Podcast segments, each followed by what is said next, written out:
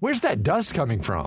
Still finding debris after vacuuming? Eufy X10 Pro Omni Robot Vacuum has 8,000 PA of powerful suction to remove debris deep in carpets. And it's totally hands free. Want to know more? Go to eufy.com. That's EUFY.com and discover X10 Pro Omni, the best in class all in one robot vacuum for only $799.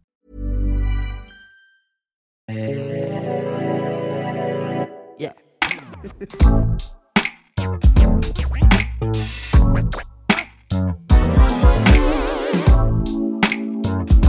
Podcast. Podcast. Salut, c'est Juliette Katz. Bienvenue dans le podcast, l'émission qui refuse de se taire. Chaque semaine, j'invite une personne pour discuter ensemble d'un sujet de société, des conversations authentiques, sans filtre ni censure, sur des sujets parfois brûlants. Préparez-vous à être chamboulé, à rire et à peut-être penser différemment. Alors installez-vous confortablement et laissez-vous embarquer dans ce voyage sonore où la liberté d'expression est la clé. Le podcast, c'est votre rendez-vous sans convention ni tabou.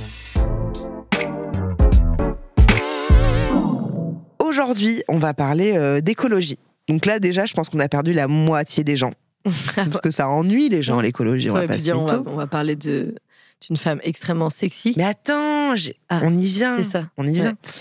Je te fais la, la petite Ouais, intro. D'accord. Aujourd'hui, on va parler d'écologie. Vous le savez certainement, pour ceux qui me suivent, c'est un sujet sur lequel je m'exprime souvent, où je vous partage beaucoup de pensées, mes prises de conscience, mon positionnement, mes interrogations et mes angoisses. On avait d'ailleurs fait un épisode hors série sur l'éco-anxiété avec euh, Arthur Aubeuf au tout début du podcast. Et j'avais envie d'approfondir le sujet parce que ça nous concerne tous, mais aussi parce que j'avais envie d'explorer d'autres facettes de l'écologie et qu'en vrai, euh, je m'y connais pas de ouf. Franchement, on va pas se mytho, c'est juste que je me sens euh, touchée par tout ça, mais je mais je m'y connais pas de ouf. Et euh, si j'ai bien une amie, et c'est là, tu vois, où je commence à t'introduire. Et là, si j'ai bien une amie qui s'est parlé de tout ça avec un, un franc-parler bien elle, une personne qui m'inspire beaucoup, je te l'ai déjà dit ou pas que tu m'inspirais? Hum, non, souvent tu m'appelles pour m'insulter, mais Oui, ça c'est vrai. Ou te demander de l'argent. C'est Voilà. vrai. D'ailleurs, ça, euh, c'est juste un petit moment comme ça. Je te, je- tu vois, je te fais un peu du bien. Euh, moi, il y a peu de gens qui m'inspirent dans la vie. Franchement, euh, dans le dans l'aspect tu vois du travail et tout, j'ai pas ce truc-là. Mais souvent, je dis Swan, c'est une personne qui m'inspire beaucoup, que j'aime vraiment beaucoup, et j'aime beaucoup euh, son positionnement. Merde, j'ai dit ton prénom, putain. Euh, bien- euh, veuillez applaudir, s'il vous plaît. Swan PIC. Ça me Salut Swan. C'était le, le lancement le plus improbable que je n'ai Ah, bah, jamais sûr. entendu. Bah écoute, merci, euh, ça me touche trop. Toi aussi, tu m'inspires. Je te trouve euh, drôle et courageuse et féministe et inspirante. Et tu fais plein de formats diversifiés qui m'inspirent aussi. bon, on va faire l'amour. Bah non, c'est pas. Ah, pardon, c'est pas le sujet. Ok. Euh, alors, avant de commencer, est-ce que. ça va être que ça. Le podcast, ça va être que nous qui faisons. oui, le rire de Swan est, est très fort et mon rire est très gras. Donc, ça va être vraiment genre Complémentaire. un gras fort, quoi. Euh, est-ce que tu peux nous dire qui tu es? Parce que, est-ce que tu fais dans la vie? Parce qu'il y a peut-être des gens qui te connaissent pas. Avec grand plaisir. Je m'appelle Swan Périssé. Je suis euh, productrice de spectacles d'humour et de vidéos. Et je suis par ailleurs euh, humoriste, donc sur les réseaux sociaux et euh, dans la vie, c'est-à-dire sur scène. Et ah, je toi, suis. tu dis ça. Ouais. Tu dis pas youtubeuse, quoi. Ah oui, je suis youtubeuse aussi, mais par exemple, cette année, j'ai surtout fait des vidéos sur Instagram. Ouais. Donc euh, oui, oui, je suis youtubeuse. Moi, ça me dérange pas du tout qu'on me dise youtubeuse. Les gens qui disent créateur de contenu, et oh. Ça te ça, toi Pff, bah, en fait, euh, moi, je dis influenceuse, mais euh, quand je dis influenceuse, Oui. je dis je suis influenceuse. Ouais. Tu vois, Bah, genre, moi, j'assume. Je suis Ouais. influenceuse, on influence des gens, tu vois. Ouais, ouais. Mais je te l'ai déjà dit, mais quand tu parles de trucs, moi j'ai envie de les acheter, tu vois. Donc euh, t'es influenceuse, enfin je vais pas Mm. dire le contraire. Donc euh, youtubeuse, influenceuse, productrice, humoriste. euh, voilà. Ok. Je pose les mêmes questions à tout le monde à chaque fois en, en début de, de podcast. Si tes proches devaient décrire ta personnalité en quelques mots, qu'est-ce qu'ils nous diraient? Euh, impatiente, Mhm. un énorme goût pour la justice, Mhm.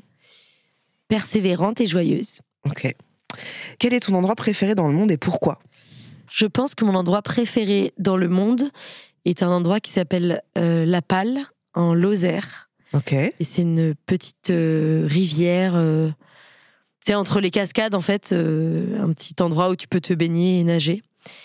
Et parce que c'est l'un des endroits les plus beaux, c'est là que j'ai passé tous mes étés euh, de mes 8 à mes 15 ans. Ok. Et j'y suis retournée récemment et c'était en novembre et je me suis baignée. Genre. En Lozère, il fait froid en novembre. hein, Ouais. Et voilà, c'est C'est un peu ta, ta Madeleine de Proust. euh, Ouais, ouais, grave, j'ai plein de souvenirs. T'entends euh, les torrents, euh, c'est beau, c'est sublime et c'est juste à côté, c'est pas très touristique et ça vaut carrément tous les paysages euh, de Bali qu'on peut voir euh, sur Instagram, quoi. Ok. Le mot ou l'expression que tu utilises sans arrêt? Réchauffement climatique. Non, moi je sais. Moi je sais. ah, toi, quoi? tu sais ce que je dis tout le temps? Ouais. Je sais pas. C'est ça. C'est je sais pas? Non, c'est ça. Ah, ah ouais, c'est ça. Ah, Ouais, c'est ça. C'est ça. c'est Ah ça. ouais, j'ai tout Ouais, ça. C'est ça. C'est ça. c'est ça. Parfois, les gens, ils croient, ils croient que je me fous de leur gueule. Ils me racontent un truc, je fais ouais, c'est ça. Non, C'est ça. t'écoutes. Ça veut juste dire je suis là. Ouais. J'arrive pas à me taire. C'est ça. Regarde-moi ça. Quand je suis d'accord, ouais, c'est ça. C'est vrai, c'est ça. Euh, Qu'est-ce qui te passionne dans la vie? La comédie, j'ai vraiment une passion. Ça fait dix ans que je fais de l'humour. Dans ma jeunesse, euh, je mettais pas tout sur les réseaux sociaux. Alors aujourd'hui, j'ai l'impression que si je développe euh, une appétence pour un nouveau sport, je suis obligée d'en faire des stories et faire un challenge sur YouTube et tout. Mais il y avait un moment où je documentais pas tout ce que je faisais, quoi. J'étais et je suis toujours passionnée de comédie, donc j'ai lu un nombre incalculable euh, de livres sur la comédie, comment on écrit des vannes, pourquoi tel ou tel humoriste est drôle, pourquoi le drame ça fait rire, quels sont les secrets de, de faire des bonnes vannes. Donc ça commence euh, sur scène en tant qu'humoriste, mais aussi sur les réalisateurs réalisatrices de comédie, notamment c'est très développé aux États-Unis, donc euh, les Américains américaines. J'avais à un moment un tableau euh, où je recensais des humoristes américains avec mon pote Louis Dubourg, je m'en souviens, et on avait genre 175 lignes, et on avait le nom de l'humoriste, des liens vers euh, leur stand-up et vers tous les specials et les spectacles qu'ils faisaient, etc. Et j'ai pris des notes de spectacles d'humour que j'ai regardé genre 50 fois avec les vannes écrites et pourquoi tel ouais. verbe est drôle, etc. Ouais. Incroyable, je savais pas que t'étais Ouais, autant passionnée. Euh, Donc euh, j'adore euh, la comédie, ouais, c'est vraiment une passion. J'adore écrire, j'adore regarder des spectacles. Quand je regarde une bonne comédie, je la regarde une deuxième fois dans la semaine, tu vois. Genre vraiment, je, je suis Une passionnée. de bonne ça. série que t'as bien aimée? Il y en a plein, plein, plein. Attends, je vais pas dire de bêtises. Vraiment des Pour on a le top du top, euh, selon moi. Ouais. La meilleure série ever comédie, c'est The Office. C'est Je- incroyable, mais vraiment pour moi, la meilleure série de comédie, c'est Fleabag. Je l'ai pas vu. C'est époustouflant. J'ai vu, je crois, le début. euh, C'est époustouflant, extrêmement drôle, euh, b- bouleversant, émouvant. Et moi, j'adore cette comédie-là où, où tout à coup tu tombes dans le drame sans le voir. euh. Et euh, d'ailleurs, enfin, tu vois, toi et moi, on a parlé de choses assez intenses juste avant le podcast parce qu'on est amis dans la vraie vie. Et euh, tu filmais déjà sur ton téléphone, tu regarderas, mais t'as fait des vannes directes, quoi. Ah ouais tu m'as raconté un peu ce que tu traversais, moi aussi, tu vois. Toutes les deux, on traverse des choses euh, délicates en ce moment. Et euh, tu t'en pas rendu compte, mais on a fait des vannes directes. Ah ouais. Ouais, ouais, j'ai on a fait des vannes. Oui, mais c'est parce est- que c'est une manière, tu sais, aussi de, de, de cacher une vulnérabilité aussi parfois, tu vois. Oui, de cacher, mais j'ai l'impression que ça nous pense directement. C'est comme si Ouais. tu fais un, un bisou sur un bobo d'un enfant, euh, ou si- je sais pas, il y a beaucoup d'émotions qui a été transmises. Tu vois, je t'ai pas caché que je souffrais d'une certaine situation et, Ouais. et toi non plus, tu vois. Ouais. Tu m'as dit, euh, je, je- je suis prête à pleurer à tout moment. Et en fait, euh, je regarde les moments d'après. Après, on a rigolé, on a regardé, on a bougé un peu nos fiches et tout, et on a fait des vannes. Et j'ai l'impression qu'on se donne la main quand on fait ça, tu vois. Tu vois, je suis, je suis super émue, mais j'ai l'impression Mm. qu'on se dit, euh, genre, euh, je suis là, tu vois. Mmh. Ça me donne envie de pleurer aussi. c'est le début de cet épisode, tout va bien. Alors, moi j'avais envie qu'on parle d'un truc qui est pas tant la comédie, mais quoi qu'on va pouvoir en parler aussi quand même en fait. Moi depuis, ça fait combien de temps qu'on se connaît? Je sais plus trop. 5 ans, 5 ans, je pense. 4, Ouais, 5 ans. ouais. Et nous on s'est rencontrés euh, sur internet. Ouais, on s'est rencontrés pense, comme ouais. ça, hein, où tu m'as invité dans des vidéos, etc., à faire euh, du divertissement, faire des trucs euh, sympas et tout. Et en fait, c'est juste pour contextualiser un Ouais, petit peu. Pas de souci. Donc je t'ai découvert comme ça, où tu faisais voilà du divertissement, des, des trucs euh, rigolos, légers, sympas. Et puis euh, il s'est passé des choses dans ta vie où, où tu as eu un peu des, des, des changements, j'allais dire, de, de réflexion, ou des nouvelles réflexions qui sont arrivées. Et du coup, tu en as créé des choses sur Internet. Et je voulais savoir un petit peu, en fait, qu'est-ce que ça a été pour toi, le déclencheur de ta prise de conscience un peu... euh, est-ce que je sais pas si on pourrait appeler ça écologique, mais avoir ça, ça a été quoi le déclencheur de ta prise de conscience de Moi, je pense que ce qui est le plus important dans une vie, c'est à quoi tu alloues ton temps. Mm. Et je me suis rendu compte que je passais euh, mon temps à faire des choses qui n'avaient plus de sens pour moi, et notamment pour gagner de l'argent et gagner de la notoriété. Et je me suis rendu compte que ça ne me convenait pas. Donc vraiment, à un moment, je, je, courais euh, après le temps et euh, j'avais pas le temps de prendre soin de moi, de prendre soin des gens que j'aime, de bien manger, de réfléchir, d'écrire. Je faisais des vidéos pour faire des vues et pour faire des vidéos qui faisaient des vues. Et globalement, en fait, quand tu prenais un tout petit peu de recul là-dessus, pourquoi je faisais tout ça? Pour pouvoir faire plus de placements de produits qui rapportaient plus d'argent. Et donc, euh, j'ai été horrifiée de me rendre compte que c'était absolument pas la vie que je voulais avoir. Et puis, c'était, j'imagine, euh, aussi, tu faisais ça pour l'argent, mais aussi pour l'ego, tu vois, de d'être connu, d'avoir. Euh, ouais, bien sûr. Ouais, ouais. mais ça ressemble beaucoup, hein. En fait, je sais pas si ça a été théorisé quelque part. je sais qu'il y a des super livres sur ce que les réseaux sociaux font au cerveau ou, les, ou trop d'écran. Mais est-ce qu'il y a des, beaucoup de recherches sur ce que ça fait aux influenceurs, sans vouloir être auto-centré, mais, mais je, pense vraiment que les 500 euh, 000 abonnés, les 600 000, les 700 000, la course au million, ça ressemble beaucoup aux gens qui accumulent l'argent sur leur compte en banque. C'est obligé. Tu sais que tu m'avais dit un truc, je crois que je te l'ai jamais dit, mais quand on a commencé à se côtoyer, tu m'avais dit, moi, mon but, et ça m'avait surpris. Hein. C'est d'avoir un million d'abonnés Exactement. Bah, j'ai jamais eu. non, mais peu importe, en fait. Trop bizarre. Mais tu m'avais dit, mon but, c'est d'avoir un million d'abonnés. Et tu vois, je pense que je commençais à, à perdre pied quoi. Et, et, à la fois je me suis dit euh, ah ok c'est un objectif cool. Et en même temps je me suis dit mais c'est trop bizarre. C'est trop bizarre on s'en qu'en fait? cet objectif ouais. Ouais. Mais en tout cas voilà donc toi ton déclencheur ça a été de te dire attends là je suis dans le trop plein. Ouais ça n'a aucun sens euh. et qu'est-ce qui a fait que tu as décidé d'arrêter de mais il y a eu plein de choses. L'éveil écologique ça avait commencé quand j'étais euh, quand j'étais un petit peu dans une situation de précarité, je travaillais au marché, je vendais des légumes. Mm. Je me suis rendu compte que bah, déjà j'adorais vendre des légumes et aussi que c'était assez fatigant et physique de les vendre. Je me suis dit pour les faire pousser, laisse tomber, tu vois. Mm. Et donc bah, j'étais très très en proie avec les saisons. Donc euh, s'il y avait une maladie sur les épinards, on pouvait pas vendre d'épinards, on faisait moins de chiffres. Je me disais ça, c'est incroyable, c'est juste parce qu'il a gelé avant-hier. Enfin, tu vois. Euh, T'avais quel âge là quand tu faisais ça? J'avais 20. Euh, c'est juste avant de rejoindre Maison Grise, travailler avec Pierre Cross et tout je sais pas, 20, 25, 26, 26 peut-être. En gros, j'ai arrêté de travailler au marché. Pendant trois mois, j'avais une auto-entreprise. Quatre mois plus tard, j'ai ouvert carrément une entreprise tellement je gagnais de sous. Et un an plus tard, je travaillais avec Pierre Cross. Donc, euh, ça, a très vite marché financièrement euh, pour moi. Ouais, non, c'était vraiment cette quête de sens et le déclic. Bah, il se trouve que donc je travaillais euh, avec une entreprise, euh, donc euh, un collectif de youtubeurs qui était beaucoup dans le divertissement, qui étaient surtout des hommes, qui faisaient du divertissement euh, masculin. Je pense pas qu'on dise ça de ce qui est en Pour ligne, moi, mais c'est pas masculin. Mmh, moi, je. Qu'est-ce que tu vois de masculin Moi, je trouve, bah, parce que c'est beaucoup d'hommes qui s'invitent entre hommes et qui font des jeux. Tu veux qu'on on peut nommer des gens ou t'as pas envie de nommer des gens? Non, non, il y a pas de, non, non, y a Parce qu'il y, a, y a une. Non, il y avait, à l'époque, je travaillais avec euh, Pierre Cross, Benjamin Verrecchia. Il y avait Lucas Studio aussi qui commençait. Et euh, bah voilà, c'est juste qu'il y avait beaucoup de garçons dans ces vidéos-là, etc. Donc moi, je trouve ça masculin dans le sens où c'est ce qu'on c'est ce qu'on peut voir aujourd'hui sur le YouTube euh, masculin, quoi. Beaucoup d'hommes blancs qui font des blagues et du divertissement léger qui n'a pas de fond et, et... ouais, je, je je, je peux pas juger si y a du fond ou pas, mais voilà, les légers. Euh, moi, je trouve ça assez masculin, dans le sens où, par exemple, si je vais sur euh, un compte Google, enfin un compte YouTube de quelqu'un d'autre qui et ils savent pas que c'est moi, c'est ce genre de vidéo que j'ai en suggestion. Tu vois ce que je veux dire? Euh, ah bah, tu vois, t'as cette nana qui s'appelle Camille, je ne sais plus comment. Ouais, Camille LV. Voilà, qui fait exactement la, même chose. ça fait longtemps que j'ai pas suivi son travail, mais, elle, a, elle a, été formée, elle a commencé avec Pierre Cross et Benjamin. Ah bon, bah d'accord, ok. C'est plutôt ça que. ouais. Bon, ok, mais en tout cas, ce, système-là, il te convenait plus, donc tu es, tu es bah, parti. je souffrais, voilà, du, du quotidien, de, de de comment on travaille ensemble, etc. Et donc je suis partie, mais sans savoir du tout ce que j'avais trouvé, quoi. Tu sais que, mais je, te, le dis maintenant, hein, parce qu'on a tourné donc des vidéos ensemble quand tu étais à Maison Grise, et en fait je me disais, euh, ah c'est ça YouTube alors qu'en fait, je suis dans YouTube. Enfin, j'y suis.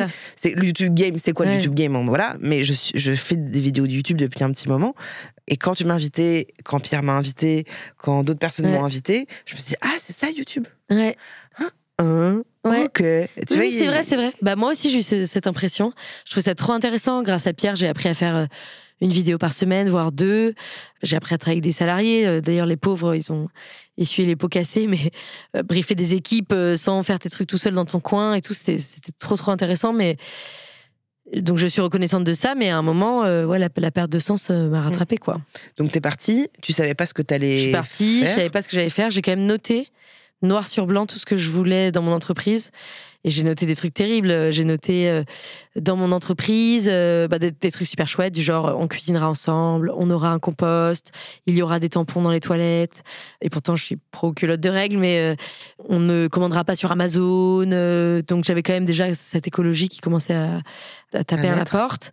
Mais j'ai écrit des choses terribles aussi, du genre euh, on ne commentera pas le physique des autres, euh, on ne pourra, enfin il sera interdit de de mal parler euh, des uns des autres, euh, on, on laissera de la place à l'émotion et la vulnérabilité et tout. Et aujourd'hui, je lis ça, j'avais écrit ça noir sur blanc pour euh, savoir quelle, de quelle entreprise j'avais envie. Et aujourd'hui, je lis ça et je me rends compte que c'était parce que c'était pas le cas dans l'entreprise dans laquelle j'étais.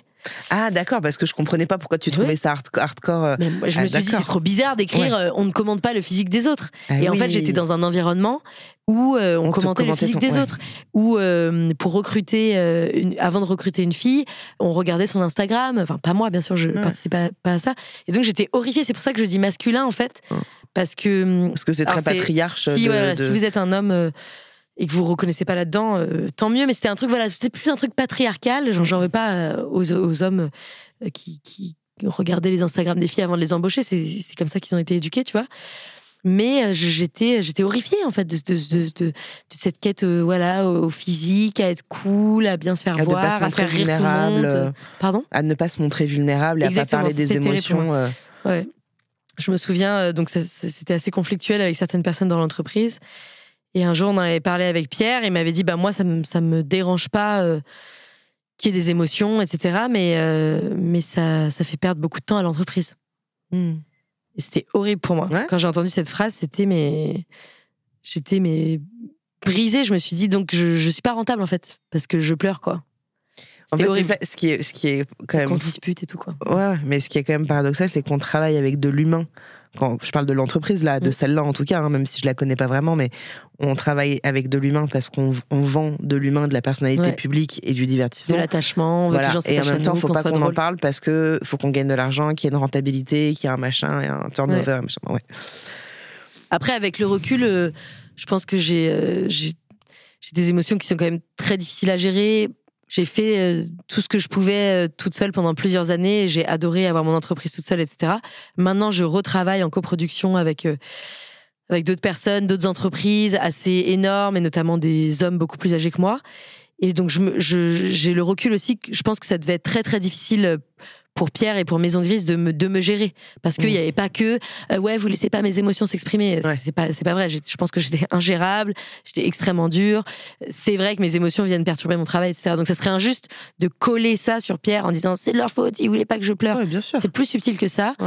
mais c'est vrai que c'était la violence qui, à mes yeux, résultait de cette entreprise. Mm. Donc c'est pas une histoire de parce que tout le monde est là à l'époque pendant des années. On disait pourquoi t'as quitté Pierre, qu'est-ce qui t'a fait, nanana. Bah, euh, on n'avait pas de relation amoureuse, mais euh, Mhm. professionnellement. Et Non, je pense voilà, je pense qu'il y, avait un juste milieu à trouver entre le- le- Mm. laisser de la place aux, aux émotions et à la vie et profiter de la vie tout simplement au sein d'une entreprise Mm. et moi qui étais euh, ingérable et qui n'arrivais pas à exprimer mon problème. tu vois. Ouais. Et donc, donc, tout ça pour dire que tu t'en vas, tu sais pas où tu vas, Ouais. tu décides de monter ta boîte? J'avais déjà monté ma boîte, j'avais déjà la structure, Ouais. mais je dis que j'ai vraiment monté ma boîte à ce moment-là parce que j'ai pris des salariés, j'ai Mm. mené des projets de front euh, euh, tout seul, en mettant mon argent sur la table, en prenant mes risques, en perdant beaucoup d'argent ou en gagnant beaucoup d'argent, etc. Quelques mois plus tard, cette, cette- cette même semaine, euh, j'avais été quittée par euh, mon ex. Donc j'avais prévu de partir euh, à la montagne, euh, vivre d'amour et d'eau fraîche, de VTT et de couper du bois. Et euh, finalement, euh, ce plan tombe à l'eau. Je me sens pas capable de partir toute seule à la montagne parce que c'est quand même euh, la haute montagne, c'est quand même un délire. Parce qu'on a oublié de dire que Swan fait quand même beaucoup de sport. Ouais, ouais, beaucoup de, ouais, beaucoup pardon, beaucoup de sport, d'aventure, de nature et Ouais. tout. Donc je me sens pas capable de partir à la montagne. Donc je me dis, bah, je vais partir un peu dans toute la France pour voir. Peut-être j'ai envie de faire du surf finalement et de vivre dans les Landes. Peut-être que finalement j'ai envie d'aller euh, dans le Perche. Euh, Peut-être que j'ai envie d'aller dans la Drôme, etc. Mais je ne connais pas ces régions de France. Je ne connais pas leurs richesses, euh, les endroits où il y a des rivières, des montagnes, euh, les endroits où les gens sont cool, les endroits un peu avec des écolieux, des hippies. Ou comment on vit différemment que avec un job de- du lundi au vendredi à Paris. En fait, vraiment, je me suis Mm. dit ça. Hmm. Et en même temps, j'avais envie de bricoler, de mettre la main à la pâte. J'allais, avant de me faire quitter, rejoindre un projet de rénovation avec mon ex qui, qui rénovait sa maison. Et je me dis, je sais rien faire, je sais même pas mettre une mèche sur une perceuse visseuse et tout. Donc tout s'accumulait, je me suis dit, ok, je vais partir voyager dans toute la France. Je vais le faire avec une petite caravane parce que mon grand-père avait une petite caravane qu'il a léguée à ma maman. Et je venais d'avoir mon permis. Et je vais aller chez les abonnés pour voir comment ils vivent, pour découvrir la France et pour bricoler avec eux des choses écologiques. Pas juste, viens, Mais t'avais déjà cette envie de bricoler des trucs écologiques, quoi. Tout, je me souviens plus exactement, mais tout ça, c'est créé en quelques mois, ouais. En quelques mois. Ça, ça a mis six mois à peu près. Entre partir de Maison Grise, me faire larguer par mon ex et commencer cette aventure, il y a eu six mois de réflexion. Ah ouais Ouais.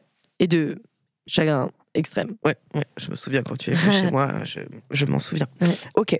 Donc là, toi, tu décides de tout plaquer, on va dire entre guillemets, avec Tatiana, donc euh, Ouais. ta petite caravane. Ouais. D'aller chez les Tatiana. gens. Je Qui contextualise parce que les gens ils se disent Oui, c'est est partie avec une femme. Oui, et puis quand on dit Tatiana. je vis dans Tatiana, c'est un peu, un peu Ouais. surprenant. C'est un peu surprenant. Ouais, ouais. Euh, donc euh. Tatiana a sa caravane et donc tu t'installes chez les gens et tu crées une chaîne YouTube qui s'appelle Vers chez vous euh, que je regarde à fond et que je trouve hyper inspirante. Franchement, je trouve ça chambé. Merci. Et en même temps, je me dis oh là là, La flemme. flemme de ouf. Flemme de ouf. Franchement, je- à Ouais. la fois, je, je trouve ça génial Ouais. et en même temps, je me dis flemme de ouf. Ouais. Mais je trouve ça super parce que je trouve que.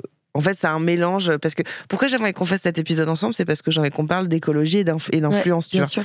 et que bah, c'est un sujet qui m'intéresse.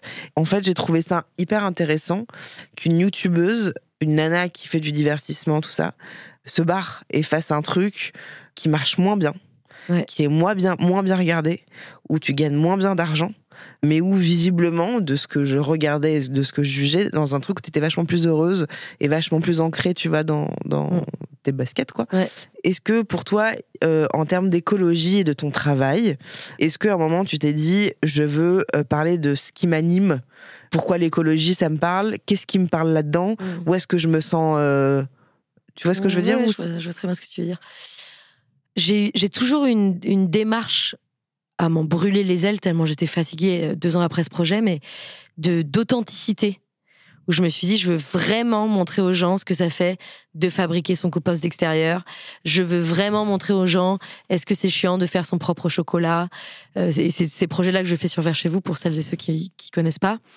Euh, je, je fabrique et je voulais pas faire une vidéo de bricolage que les gens pouvaient refaire chez eux. Je voulais montrer le parcours psychologique d'apprendre à bricoler, de passer ta semaine à cuisiner des plats végétariens et tout. Et franchement, une fois sur deux, la morale, c'est super chiant. Ça prend beaucoup Mm. trop de temps. C'est épuisant. Les infrastructures ne sont pas faites pour. J'ai même plein de vidéos que j'ai commencé, que j'ai pas terminées, genre 21 jours sans électricité, euh, 21 jours sans voiture, alors que j'habitais euh, à la Cambrousse et tout. Et j'ai eu besoin de recul, et, et trois ans plus tard, je le dis, après un an de repos, les gestes individuels ne sont pas euh, suffisants pour euh, mener l'écologie à bien.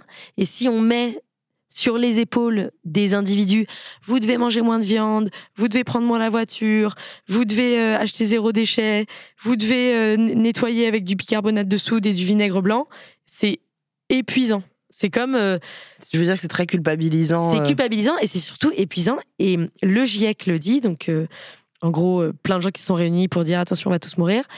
Ils disent c'est super les initiatives individuelles, mais l'État, les gouvernements, les infrastructures doivent mettre en place les infrastructures pour rendre ces changements possibles. Je te donne un exemple très concret.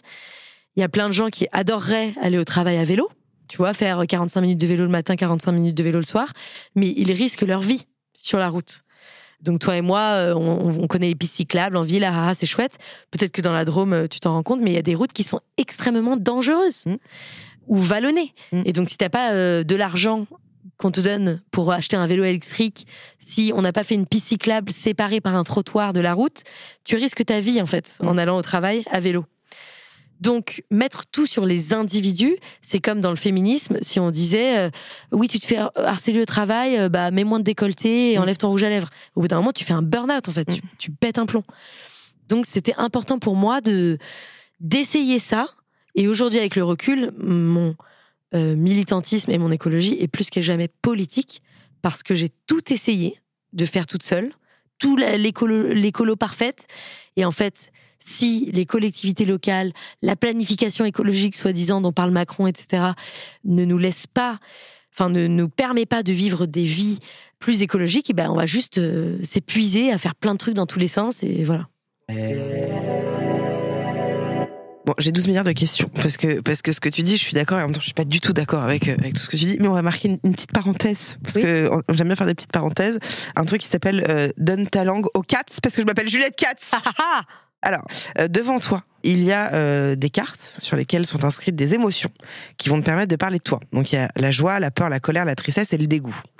Je t'invite à choisir une émotion. Il y a un truc peut-être qui va te parler plus qu'une autre. Et ensuite, tu vas piocher dans ce tas une carte au hasard. Tu peux t'approcher, tu peux dire quelle, quelle euh, émotion vers, vers, laquelle tu vas. J'ai pris la joie. Tu as pris la joie, donc tu peux regarder la carte maintenant que tu as choisie. Et je veux bien que tu nous la décrives, ce qu'il y a écrit, ce que c'est, ce qu'il y a dessiné, euh, nous dire ce qu'il y a dessus. Il y a marqué émerveillé. J'aime bien parce que c'est en écriture inclusive. Et donc, c'est un petit bonhomme qui a l'air de regarder euh, des feux d'artifice métaphoriques. Il ou elle est comme ça et regarde en l'air voilà, j'ai pioché dans le tas joie. Et pourquoi tu as pioché dans le tas joie? Donc ça n'a rien à voir forcément avec le sujet dont on parle. Hein. J'ai pioché dans le tas joie parce que j'ai fait une semaine, euh, enfin depuis je l'ai fait plusieurs fois et plus longtemps, mais un jour j'ai fait une semaine sans internet et sans réseaux sociaux. Et je suis partie toute seule en caravane euh, dans un genre j'avais des cartes pour euh, choisir mon chemin et tout. Et au bout de trois jours, euh, enfin, j'étais paniquée d'être seule, en fait, parce que t'es jamais seule avec les réseaux sociaux. Et au bout de trois jours, je me suis réveillée avec une joie inouïe. Et je me suis dit, ouais, franchement, un trait de ma personnalité, quand je suis personne sur les réseaux sociaux, euh, quand je suis pas avec mes potes, quand je suis pas en train de passer un coup de fil, c'est quand même la joie, quoi. Ok. J'étais genre, je me suis dit, c'est vraiment ancré en moi je suis extrêmement joyeuse. Ok. Moi, je veux bien que tu me dises ce qui te vient en tête là quand tu vois cette carte-là, euh, mais un truc, mais sans réfléchir. Vraiment, le premier truc qui te vient, ce que ça provoque euh, en toi. Je pense au 14 juillet à Pornic, un endroit où j'allais avec mes grands-parents, et c'était trop bien le feu d'artifice. Je voudrais qu'on parle de, de, tout ce que tu viens de parler, qui est de l'individualisme. C'est ça que tu as dit, hein? Euh, Non, c'est pas l'individualisme, c'est les, gestes, les gestes individuels ne sauveront pas le monde. Et ils vont juste épuiser les gens. Ok. Donc, si on part de ce postulat-là, ça veut dire que, en gros, ça ne sert à rien euh, que nous on fasse des qu'on fasse des changements à notre échelle. Pas du tout. Ça sert pas du tout à rien. Je crois qu'en proportion, c'est 25%. Donc sur 100% des efforts qu'on doit faire, enfin sur 100% de, de la sobriété qu'on doit tous et toutes mettre en place pour, euh, en gros, ne pas tous mourir de chaud d'ici 15-20 ans. Les initiatives individuelles vont pouvoir changer, par exemple, les gaz à enfin, les émissions de gaz à effet de serre vont, vont être réduites de 25%. Donc toi, moi, si on arrête de prendre la voiture, de manger de la viande, de prendre l'avion, d'acheter de la fast fashion, etc., ça aura un impact sur 25%, ce qui est énorme. Mmh. Mais je veux dire, c'est pas le plus gros pourcentage. C'est pas le plus gros pourcentage, mais c'est super important. Et ce que dit le GIEC, encore une fois, je le redis, c'est les initiatives individuelles sont nécessaires, mais insuffisantes si les collectivités locales, les gouvernements et les entreprises ne mettent pas en place les infrastructures pour les faciliter. Toi et moi, on peut ne pas manger de viande aujourd'hui parce qu'il existe des steaks végétaux, des saucisses végétales, des recettes sur Instagram pour faire un super euh, gratin d'aubergine, euh, voilà. Euh, si euh, dès qu'on sort euh, ou si la seule nourriture qu'il y a c'est de la viande, si dans les restaurants il n'y a pas d'alternative végétarienne, si je n'ai pas accès à des recettes végétariennes, je mange de la viande tout le temps. Tu vois, c'est un peu ça que je dis. Mm, mm. Si l'avion pour aller à Lisbonne coûte 25 euros et prend, je, ne sais pas, prend l'avion une heure ou deux et qu'en train, c'est 16 heures. Euh, non, c'est pas 16 heures, ça doit être. Non, mais c'est beaucoup d'heures. Ça doit être un truc du genre 9-10 heures avec un changement euh, et que ça coûte à Barcelone et à Madrid et que ça coûte 350 euros. Ça n'est pas seulement notre faute si on prend le truc à 25 euros. Mm il faut taxer le kérosène, il faut rendre, rendre le, train ouais, ouais, ouais. moins cher. Vraiment, ouais. Moi, je voulais revenir un peu juste en, arrière euh, avant de parler de tout ça et de, et de la colère et de tout ça. J'avais envie de te parler, moi, de, de moi, de comment. Euh, même si je sais qu'on en a déjà parlé un non, petit peu. Non, mais c'est super. Je trouve ça trop bien qu'on en parle euh, publiquement de tout ça, parce que toi et moi, on en parle beaucoup, mais. Ouais. En fait, euh, moi, je, m'en bats les couilles de, l'écologie de genre depuis toujours, en fait, parce que euh, mon père, qui lui a été dans la musique de pub, a travaillé avec des artistes, il a tout quitté du jour au lendemain, et il a travaillé avec Pierre Rabhi, avec Cyril Dion, euh, dans la décroissance et dans le dans tout ça. Et en fait, je pense que j'ai fait un peu une, petite euh, crise d'adolescence tardive en disant je ne veux pas, ça ne m'intéresse pas. Tout ce dont tu me parles, je n'en veux pas. Tu vois, donc dès qu'il me parlait de décroissance, de permaculture, j'étais genre ah, tu me casses les bons, voilà. Et encore maintenant, il me fait chier. Hein. Mais euh, en fait, je crois que le fait d'avoir déménagé, Franchement, ça, ça, il s'est passé quelque chose. J'ai déménagé donc il y a huit mois dans la Drôme et je crois que déjà il y a eu un premier truc où je me suis dit tiens notre mode de consommation est en train de changer. Avant, on était vraiment les connards de Parisiens qui pouvaient consommer du Uber Eats et du Deliveroo parfois deux fois par jour. J'allais au Starbucks tous les jours. Donc on était ces voilà, on était ces gens-là euh, de Parisiens qui étaient dans le tout de suite et le maintenant et le rapide et tout ça. Et quand on est arrivé dans la Drôme, on n'avait plus ça. Et c'est aussi pour ça qu'on est parti parce qu'on recherchait euh, parce qu'on sentait qu'en étant à Paris, on arrivait, on pouvait pas ne plus le faire. Tu vois ce que je veux dire? On était trop happé par ce truc-là. Et d'abord, il y a eu ce truc-là, donc on a évidemment, on fait nos courses à Carrefour et tout ça, mais c'est pas du tout euh, la même chose qu'avant. C'est-à-dire qu'avant, on faisait nos courses euh, de temps en temps et puis euh, on consommait pas de la même manière, quoi. Et puis c'est passé un truc, c'est que je vais pas les nommer parce qu'on s'en fout, mais deux collègues à nous dans le milieu ont été faire un voyage presse, deux meufs que j'aime bien en plus, hein, qui ont fait un voyage presse à New York pour parler d'un produit, enfin pour une marque, une marque de beauté. Et donc, euh, il y a eu beaucoup d'influenceurs qui sont partis à New York. Pendant 2-3 jours, quoi. Pendant 5 jours maximum. En fait, ça a été un, choc pour moi. Je te jure, je me suis dit, non, non, on peut pas. Et je n'en voulais pas, hein, tu vois, mais je me disais, on peut plus faire ça. On peut pas partir cinq jours, euh, prendre l'avion pour parler d'un produit dont tout le monde se fout, entre guillemets, même si c'est trop cool les, les, les gels à sourcils, hein, mais euh, tu vois ce que je veux dire? J'ai mis du gel à sourcils ce matin. T'as tout résumé en une phrase. Non mais bon, tu vois ce que je veux dire, c'est que je, je, me suis dit, ce n'est plus possible d'avoir une empreinte carbone aussi énorme pour cinq jours de kiff. On ne peut plus faire ça. Ce n'est pas possible que des agences dans l'influence, alors que comme tu le dis, quand pour cinq jours de kiff qui amènent à des, des ventes. Exactement. En tête, voilà. Euh, Et surtout, je me suis aussi dit, quand tu es un influenceur, quand tu es une agence d'influence, tu te rends compte de l'impact que ça a sur les abonnés, les gens qui te suivent. Et là, le message que tu délivres, il est quand même nul à chier, quoi. Mm. Donc, en fait, j'ai eu de la colère, mais je te jure, j'étais mm. genre vénère, quoi. Mm. Et j'en ai parlé sur les réseaux sociaux parce que je suis comme toi, je suis très authentique et très spontanée et je réfléchis pas. Et tout de suite, j'en ai parlé, j'ai dit, mais comment c'est possible? Comment les... on peut encore faire ça en 2023 Plein d'abonnés m'ont dit, putain, merci d'en parler, j'osais pas, la la la la la la la la je t'en ai parlé, j'étais un peu parlé de, de qu'il y avait des choses qui étaient en train de naître en moi, et tu me disais on peut pas tout faire en même temps. On s'était eu au téléphone pour ça, je sais pas si tu te souviens. Oui, bien sûr, tu m'as dit tu peux pas tout faire en même temps, chaque chose en, son temps, machin. Tu m'as conseillé de regarder les, les docus de Cyril Dion, de, de, de que j'ai pas terminé d'ailleurs. Et en fait, j'en arrive au stade où je m'y connais très peu. Mm. Je m'y connais vraiment pas beaucoup. Et je pense que ça m'intéresse, mais j'ai l'impression que c'est tellement complexe tu vois que en fait c'est ce que je te disais en off, c'est que là, je reviens d'un voyage presse. C'est le deuxième voyage presse de ma en vie. France, euh, en train. En France, en train, euh, à une heure de Paris, euh, voilà. Et en huit ans de métier d'influence, c'est la première, deuxième fois que je fais un voyage presse, où en fait, c'était pas un voyage presse, c'était un séminaire, tu vois, où on parlait pas des produits, mais où on parlait du climat, où on a fait une fresque du climat. J'avais jamais fait ça de ma vie et tout. Mm. Et en fait, j'ai rien appris, mais j'ai tout appris en même temps. Et c'est juste, je me questionne pardon, c'est un peu très, un peu long ce que je dis, mais je me questionne maintenant comment l'écologie peut allier de pair avec l'influence. Comment toi, en fait, tu arrives à te sentir impliquée et un peu militante quand même, je trouve, tu vois, dans l'écologie, en même temps en faisant, je sais, tu fais plus vraiment de partenariat, mais enfin, si tu continues mm. d'en faire, comment? Tu vois ce que je veux dire? L'influence est complètement, en tout cas sur les dix prochaines années, compatible avec l'écologie. L'écologie, ce dont on a besoin aujourd'hui dans une société, ça n'est pas d'aller dans une caverne ou dans un bois, fabriquer euh, ses, propres vêtements et faire de la, balançoire pour se divertir et le reste du temps être dans les champs. C'est, mm. On a besoin de magasins qui vendent de la nourriture, on a besoin de magasins qui vendent de vêtements, on a besoin de, de se laver, de se nourrir, de se déplacer, etc. Donc, toutes ces entreprises qui nous aident à nous déplacer, vendre des vêtements, faire de la bonne nourriture, etc., sont potentiellement des, euh, des, marques avec qui on pourrait des marques avec lesquelles on pouvait on peut travailler. Et d'ailleurs, je t'ai pas repris tout à l'heure parce qu'il y avait beaucoup d'infos, mais moi, quand j'ai quitté donc Maison Grise et que j'ai commencé ce parcours écologique, j'ai gagné beaucoup plus d'argent qu'avant. Juste pour info. De quoi bah, quand, quand, je suis partie de Maison Grise et que j'ai fait moins de vues, etc. J'ai gagné beaucoup plus d'argent. Mm. parce que j'ai envoyé au monde, et là je suis honnête avec vous, hein, mais j'ai envoyé au monde des marques, etc., le message, maintenant je veux parler des super produits, maintenant je ne parlerai que de produits féministes ou de produits écolos. Euh, en gros, euh, appelez-moi, je suis là. Et j'ai bossé comme une tarée.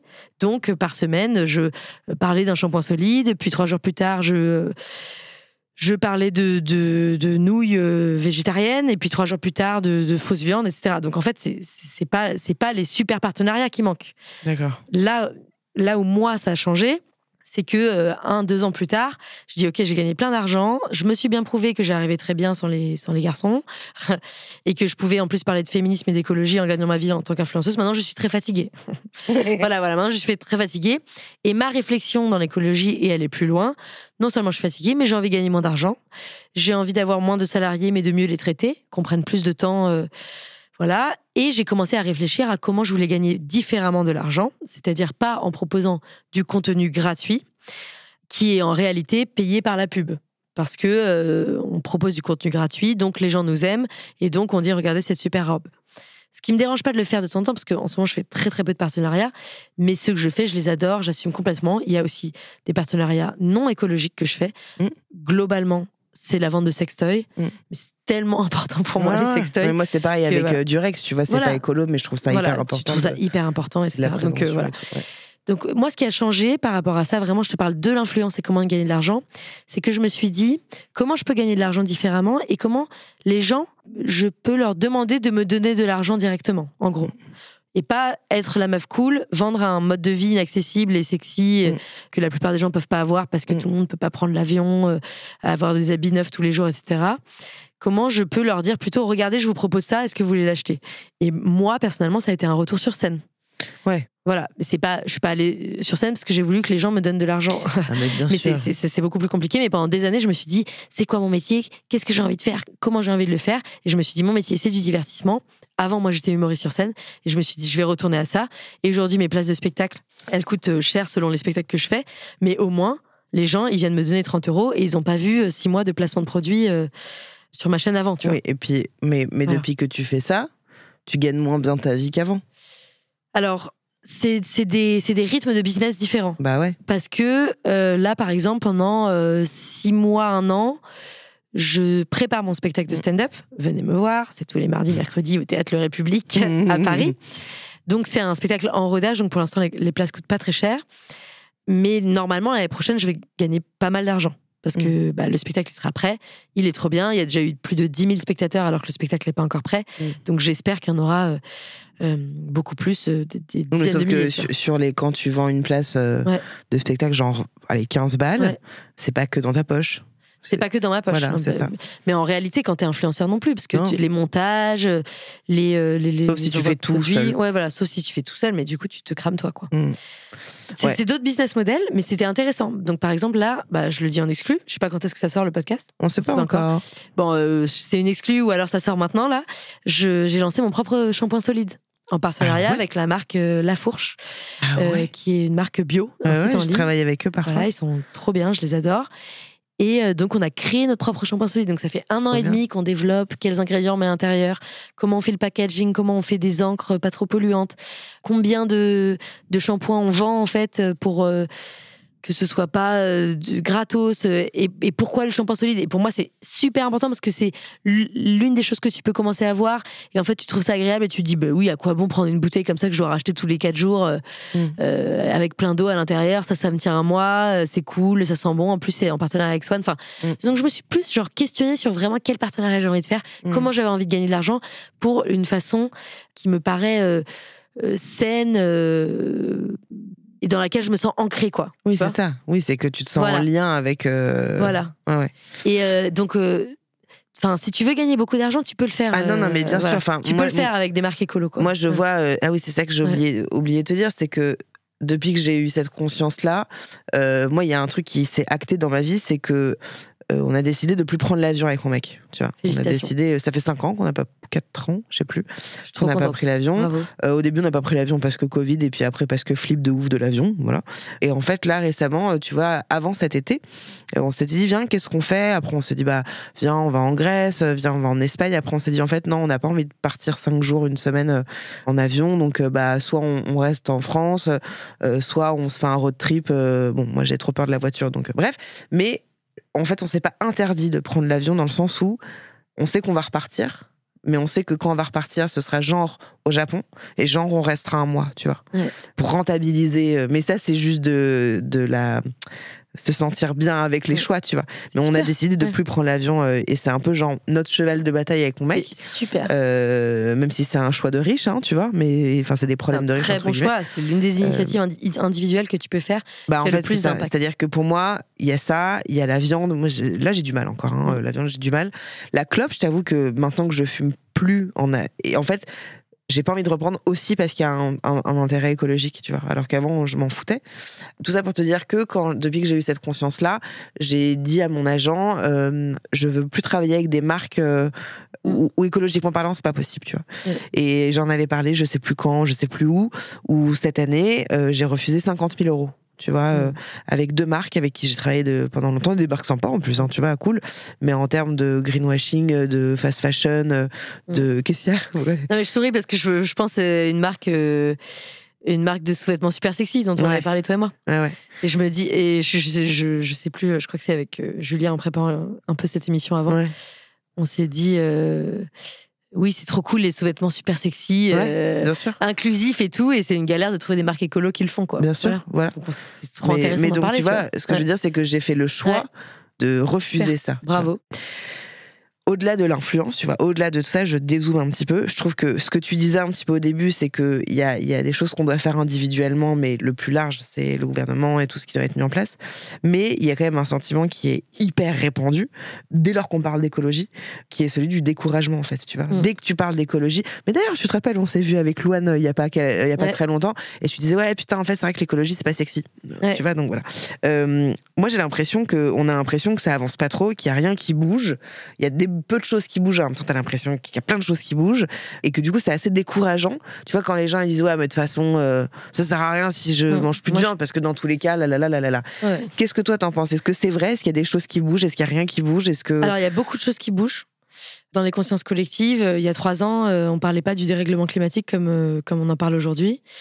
Il y a des vrais efforts, notamment en France, qui sont faits, et vous m'entendrez pas souvent dire ça, mais c'est vrai qu'il y a très légère baisse des, des, émissions de gaz à effet de serre en France, notamment dû parce qu'on a eu un été très chaud, donc on a fait moins de chauffage, et voilà, donc c'est pas genre oh, bravo euh, la Macronie, tu vois.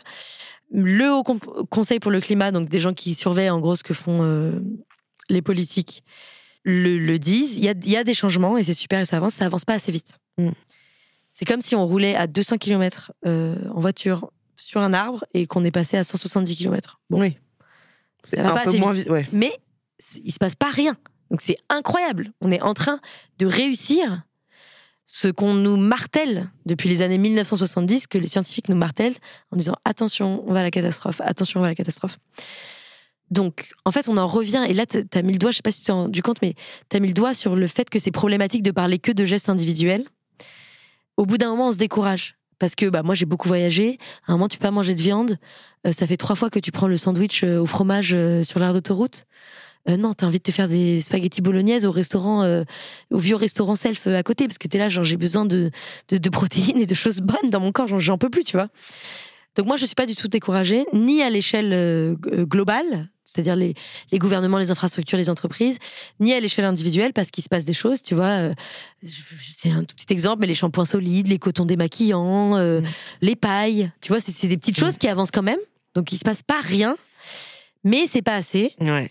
Et en fait, si tu veux, je vais te dire un truc qui me donne envie de chialer parce que j'ai chialé hier pour cette même raison. Et pourtant, mm. Je, n'ai rien appris, hein. Euh, je le sais depuis longtemps, mais quand on a fait cette fresque du climat, à la fin, euh, il nous a demandé, du coup, c'est quoi vos émotions, comment vous vous sentez? On, parlait en jeu, tu vois, on a fait une table ronde, machin. Je me permets juste d'expliquer ce que c'est les fresques oui, du climat pour ceux qui ne connaissent pas. Oui. C'est souvent des choses que tu fais en entreprise ou en séminaire, mais tu peux aussi le faire si tu es une personne toute seule. Tu tapes fresque du climat, tu regardes un peu dans ton coin, dans ton quartier, quand est-ce qu'il y en a une. C'est ouvert, c'est gratuit pour plein de gens. Quand tu fais en entreprise, c'est ton entreprise qui paye, mais voilà.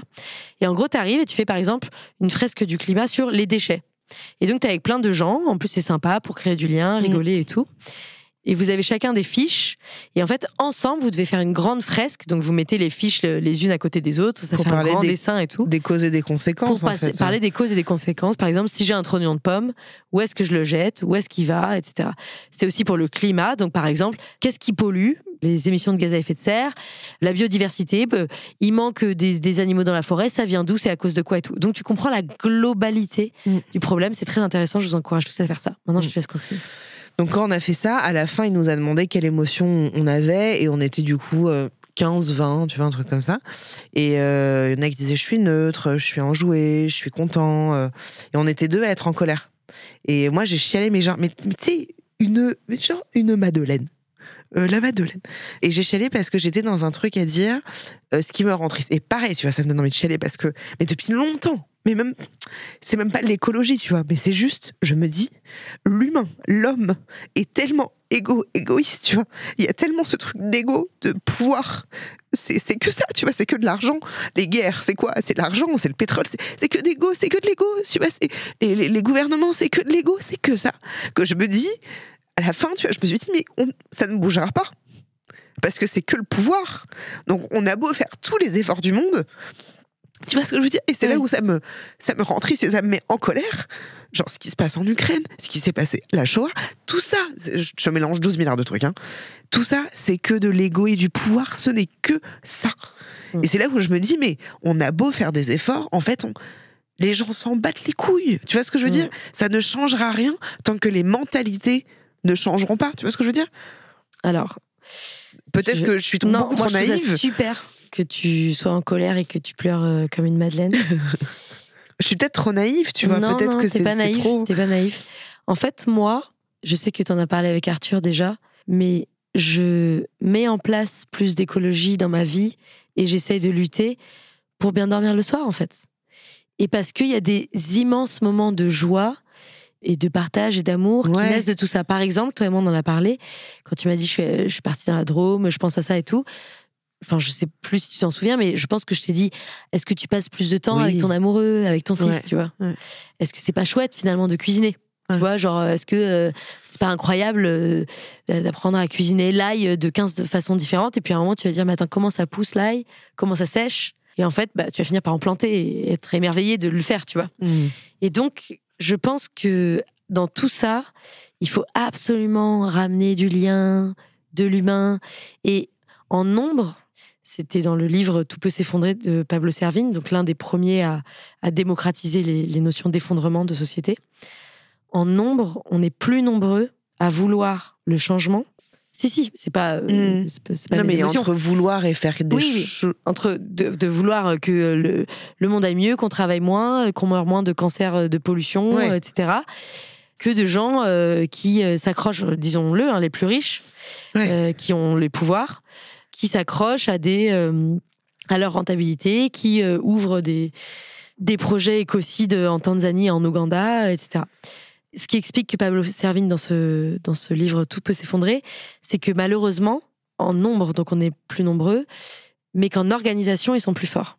Donc Total Energy est mieux organisé que Greenpeace. Désolé Greenpeace, vous n'avez pas aimé entendre ça, mais voilà, parce que euh, parce que ils ont des structures, parce que la rentabilité, parce que le bah capitalisme, etc. Bah mais mais donc c'est pas désespérant parce que en nombre, parce que les gens, les gens, quand ils meurent, les gens, ils se disent pas je suis content d'avoir euh, participé à la croissance et au PIB. Ils se disent euh, c'est cool, j'ai j'ai passé du j'ai passé du temps avec ma famille. Euh, j'ai appris à naviguer et j'ai transmis à mon petit-fils de faire comment on fait pousser des tomates, tu vois. Mhm. Donc je, je, comprends et c'est normal cette colère et ce désespoir et elle est légitime et elle est super et je, je, je t'encourage à, à, te dire bah puisqu'on va tous mourir, qu'est-ce que, qu'est-ce que j'aimerais laisser comme Non, trace je, sur je- Terre je, ou... je suis d'accord avec toi et Ouais. c'est ce que justement C'est normal.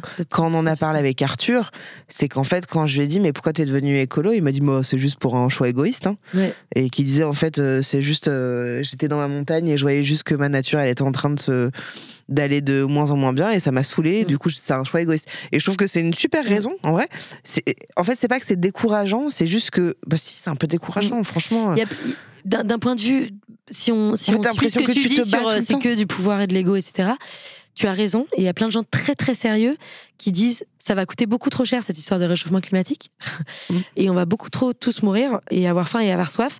Donc euh, de façon très très très sérieuse, maintenant on va convertir les industries, maintenant on va taxer le kérosène et tout. Pas juste euh, parce que ouais franchement il faut moins travailler et tout. Il y a des gens euh, comme euh, je, je pense euh, à l'association le Shift Project. Selon la police euh, et les manifestants, c'est entre, entre, entre euh, 20 000 et 80 000 personnes qui sont plus ou moins impliquées, donc c'est quand même énormément de monde. Et c'est beaucoup d'ingénieurs qui, qui ont pondu un livre euh, illisible, mais intéressant, qui s'appelle Plan de transformation de l'économie française. Et c'est la tout doux de Macron, quoi. C'est Ouais. vraiment genre, ouais, c'est vraiment, voilà ce qu'il faut faire dans le domaine de l'agriculture, Mmh, voilà ce qu'il faut faire dans le domaine des transports. mmh. Et c'est pas euh, sinon on va avoir chaud et c'est pas cool. C'est sinon euh, les hôpitaux bah ils auront plus de clim et donc tout le monde va mourir. Euh, sinon on va mourir de faim, de soif d'ici 20-25 ans. Mmh. Sinon les migrations, ça sera des millions et des millions de personnes qu'on ne pourra plus refouler aux frontières. Pas que je veuille les refouler, mais les gens ils vont fuir leur pays parce qu'ils vont brûler sur place. Donc Mmh. c'est pas des questions négligeables. Donc voilà, et donc sache qu'il y a des gens quand même très très très sérieux. Les scientifiques du GIEC, c'est pas des gens qui sont là, Ah, ça serait sûr, trop cool de, se balader sur les glaciers parce que c'est joli. Mmh. Euh, c'est des gens qui disent, il y a un moment, si on, on atteint euh, les, si on dépasse les neuf limites planétaires, c'est- incontrôlable ce qui va se passer sur Terre. Mm. Donc il y a quand même beaucoup de gens qui sont intermédiaires, Mm. qui croient encore, euh, peut-être pas au capitalisme, mais qui croient encore à la société, aux entreprises. Les entreprises, c'est des gens qui se réunissent ensemble pour faire des choses. hein. C'est pas, euh, c'est pas euh, le PDG total qui augmente son, son, son salaire tous les ans, tu vois. Ouais. Il y a des entreprises super qui font des choses super, tu vois. Bon, Mm. Bref, voilà, donc euh, t'inquiète, euh, enfin, je, mais, mais ta colère est légitime et, et, et valide, Ouais. c'est super que tu ressentes ça. Ouais. Je voulais quand même parler d'un truc, c'est qu'en préparant euh, l'émission là, tu t'as parlé d'un truc qui est euh, la charge mentale. Je sais pas si vous connaissez ce terme, euh, de, la situation vers laquelle on va, euh, et, et aussi de la notion de contrepartie immédiate. Est-ce que tu peux nous en dire un peu plus? Oui, oui, avec plaisir. C'est notamment lors, lors d'un entretien que j'ai fait avec Jean Covici dans mon nouveau. Oh podcast. my god, t'as un podcast? Ouais, je vais te raconter. Ben, Ça s'appelle Il y a plus de saison. Ah ça bon? sort euh, dimanche. Ah ben j'ai pas vu. Sur ma chaîne. YouTube, euh, c'est filmé. Et, euh, et en. Et t'as eu Jean Covici? Voilà, j'ai Jean Covici comme. C'est un spectacle d'humour avec un spécialiste de l'écologie. Ah trop bien. Ouais, Et on l'a tourné, on a fait deux émissions déjà. Et c'est tourné devant 350 personnes, donc c'est extrêmement Ah, c'est drôle. Et, je peux dire, c'est un autre budget que ton petit podcast. Ah Non, bah tu m'étonnes. Ton petit podcast de merde, mais finalement ça me coûte quand même chaque saison 30K euh, pour 5 mois quoi. Eh oui, Tu vois, c'est pas mal quand même, Oui, hein, oui. franchement. Bon vas-y. Donc en gros, lui, il, en gros, il dit ça sert à rien de dire aux gens faites plein de trucs aujourd'hui. Il n'y a pas que lui qui dit ça. Hein. Faites plein de trucs aujourd'hui et dans 40 ans, euh, vos enfants, ça ira. Ouais, c'est ça, Il- ouais, ouais. Le cerveau humain n'est pas fait pour comprendre ça. C'est impossible. Toi et moi, on sait très bien que si on arrête de, de- de manger des, des M&M's, euh, ça ira mieux. Est-ce qu'on a envie de manger des M&M's? Oui. Bien On sûr. a parlé du fait que je mangeais 10 Kinder Delice à chaque fois que j'avais mes règles. Bien sûr. Je m'en bats les couilles de savoir que mes artères vont aller mieux. C'est Ouais. impossible. Ouais, bien sûr. Genre, je veux les Kinder Delice. Donc, il disait, il y a des. Et c'est ce que tu dis, hein, je m'en fous de l'écologie, mais je commence à me sensibiliser et tout. En gros, il nous faut des contreparties immédiates. Les contreparties immédiates, c'est quoi? C'est les bienfaits de faire du vélo à la place de faire de la voiture, par exemple. Il dit les gens, ils font pas du vélo pour l'écologie, c'est pas vrai. Ils font du vélo parce que ils font du sport, du donc sport. c'est chouette. Ça leur fait du cardio. Ils ont pas à garer leur voiture. Ils sont pas dans les embouteillages. Ils y vont avec des copains, c'est rigolo. Ils ont une petite sonnette euh, rose. euh, Il a pas dit ça, mais je, je m'enflamme un peu, tu vois. Euh, tu bronzes, tu prends l'air, tu découvres des quartiers. Enfin, tu vois. Mm. Et donc il dit, il faut, il faut tout ça. Et ça, et ça existe. Ça existe énormément. Mm. Euh, les contreparties immédiates, ça existe énormément. Donc c'est arrêter de fumer. Nor- Normalement, quand quand toi qui arrêtes de fumer, dans quelques mois, tu vas sentir que c'est plus agréable de monter les escaliers, j'en sais rien, tu vois. Donc il y a plein, il y a plein de contreparties immédiates qui sont nécessaires, euh, voilà. Et donc ça peut être aussi incitatif. Là, l'électricité monte énormément, Mm. tu mets moins de chauffage, ça coûte moins cher. ça coûte moins cher, tu peux aller boire plus de pintes avec les copains. Enfin, tu vois, des trucs, euh, Ah oui, dans ce des trucs évidents. Ça peut être des économies. Par exemple, quand je prends le train, moi j'étais à Barcelone là ce week-end. Barcelone-Paris, c'est quand même long, hein, on va pas se mentir, 6h45, c'est beaucoup. Mm. Mais je, je prends tout le temps le train pour aller à 4 heures par, 4 heures et tout. Moins de, moins de 4 heures, je, le subis pas le train. Mm. C'est de centre-ville à centre-ville. Mm, mm. Je sors de Barcelone, je suis dans, un des quartiers les, les plus cool de Barcelone. Mm, J'y suis allée avec un petit sac. J'ai fait ma meilleure vie, j'ai trouvé une auberge de jeunesse, euh, Et pourquoi j'ai mangé des tapas et tout. J'avais envie. Ouais. J'habitais à Montpellier, donc moi c'était que à 3 heures de Montpellier. Juste revenir à Paris, c'était un peu long. Donc c'est une, une contrepartie immédiate de prendre le train. T'es dans un centre-ville, euh, tu dois pas passer la sécurité pendant 3 heures. Tu Tu dois parles pas de prendre en un fait, taxi, les, aller- les contreparties immédiates, c'est en gros ça veut dire les bienfaits que tu y vois euh, Exactement. dans les choix. euh, Voilà. ouais. Euh, aujourd'hui, aujourd'hui, euh, moi, quand je rêve d'un monde écologique, je rêve d'un monde bah, où déjà on n'a pas le cancer, c'est quand même euh, pas une contrepartie immédiate tout de suite, mais c'est quand même chouette. Mm. Où les crèches, par exemple, sont gratuites. Parce qu'on s'est organisé entre nous, euh, tu dois pas euh, réfléchir à ton budget avant, d'avoir un enfant, enfin de façon euh, abusée. T'imagines, t'as une, t'as une crèche autogérée par tes voisins, tes voisines. euh, Ça existe. Hein. oui, ça existe. Voilà, je pense que les places sont rares, mais voilà. Aujourd'hui, pour aller, c'est Timothée Paris qui disait ça, un économiste de la décroissance. Aujourd'hui, pour aller faire un match de foot avec tes copains à Paris, tu dois payer parce qu'en fait, tu dois euh, réserver un créneau euh, d'un stade qui est loin ou aller faire du futsal, donc payer 15 euros. Enfin, c'est une folie Mm. pour juste aller jouer au ballon avec tes copains. Mm. Donc en fait, un monde euh, qui n'est pas centré autour Du Du profit. ouais. du profit et est un monde quand même au début quand même beaucoup plus joyeux quoi. Enfin, Mhm. tu vois, euh, aujourd'hui il y a plein de sociétés coopératives qui se créent, donc c'est des entreprises dont le but n'est pas de gagner de l'argent. Donc elles gagnent de l'argent pour pouvoir rémunérer les gens, mais elles se font pas de profit. Donc par exemple, il existe des, des épiceries comme ça, des épiceries euh, solidaires entre guillemets. Ils vendent euh, à manger parce qu'à cet endroit-là il y a rien qui vend à manger. Et s'ils se font 30% de marge, donc ils, ils vendent des choses et ils ont 30% de plus d'argent que ça, Mhm. ce que leur a- ça leur a coûté, bah ils réinvestissent. Ils réinvestissent pourquoi Ils sont obligés de réinvestir. Ils peuvent pas le mettre dans leur poche. Ah bah je vais acheter un nouvel appart, je vais m'acheter des nouveaux vêtements. Non. Ils, ils sont obligés de réinvestir dans l'entreprise. Donc soit ils augmentent, ils augmentent l'entreprise, ils vendent plus d'œufs, de lait, etc. etc. Soit euh, ils créent des expositions, euh, tu vois, et ils font des concerts. Mhm. Soit ils font un récupérateur d'eau de pluie. Enfin, en fait, c'est trop chouette parce que le but de cette entreprise, c'est pas de se faire du profit. Mm. Le but de cette entreprise, c'est nourrir ce quartier, tu vois. Et donc, en fait, pour ça, pour ce truc de oui, ne pas faire plus, plus, plus d'argent, mais Mm. plutôt de le, le réintroduire quelque part. euh. aujourd'hui, les, les entreprises, en gros, enfin, pour qu'une entreprise marche, c'est un peu cliché, mais de, de façon économique, ce qu'il faut, c'est du capital et, du, et des ressources humaines. Donc pour, euh, je caricature, mais pour euh, monter euh, une entreprise, il faut que je mette de l'argent pour pouvoir euh, fabriquer euh, des œufs, et il faut que j'ai des gens euh, qui aident, euh, qui s'occupent des poules, tu vois. Et ces dernières années, tout l'argent qui est créé par une entreprise, il revient au capital. Mm. Donc, moi, j'ai mis 10 000 euros sur une entreprise pour euh, vendre des œufs. Et ben aujourd'hui, l'argent revient aux gens qui ont mis l'argent. Il Mhm. revient pas aux salariés. Mm. Alors qu'il y avait une époque où bah, t'augmentais les salaires, tu vois. Donc, euh, oui, c'est. Il faut, il faut redistribuer les richesses différemment. Il faut remettre un impôt sur la fortune Mhm. pour l'écologie. Aujourd'hui, les riches se font plus d'argent. Et moi, je, je le sais en, en devenant, en, étant devenu riche à un moment de ma vie, ça va, c'est- reparti. Mais euh, j'ai été contactée par un mec qui m'a dit T'as trop d'argent, je le sais parce que j'ai vu tes réseaux, ça buzz et tout. Je vais te dire où mettre ton argent. J'étais à quoi? Et en fait, il m'a mis mon argent là où ça faisait plus d'argent. C'est ça le capitalisme. Les Mhm. riches deviennent plus riches. Mm. C'est aberrant. Alors qu'aujourd'hui, t'as des gens qui meurent de faim dans la rue. C'est pas parce qu'il n'y a pas assez d'appartements. hein. C'est parce qu'il y a des gens qui possèdent Des appartements. des appartements. Mm. Ils les mettent sur Airbnb au lieu de se dire deux appartements, c'est suffisant. Mm. Tu, tu vois, c'est- c'est- c'est- aujourd'hui, on est dans une société comme ça. C'est pas vrai qu'il n'y a pas rien à faire, quoi. Enfin, je- il y a Ouais. plein de choses à faire. Pourquoi je dis ça, mais Mais tu t'es embarqué dans, dans ça. Pourquoi, selon toi, il y a peu d'influenceurs, d'humoristes, d'artistes euh, qui prennent la parole sur tout ça? Pourquoi il y a peu de gens qui sont impliqués dans l'écologie? Pourquoi euh, on est peu? Et je m'implique dedans parce que même si Ouais. je suis pas la meuf euh, la plus écolo, euh, mais pourquoi on est il y a peu de gens? Parce que Parce que la, parce que le capitalisme, parce que l'argent ou parce que ce qu'on nous vend et ce qui est excitant, c'est gagner plein d'argent et avoir des maisons et avoir des beaux vêtements. Et donc, ça demande de faire un pas de côté et d'accepter de ralentir pour te rendre compte que c'est pas ça dont tu as envie.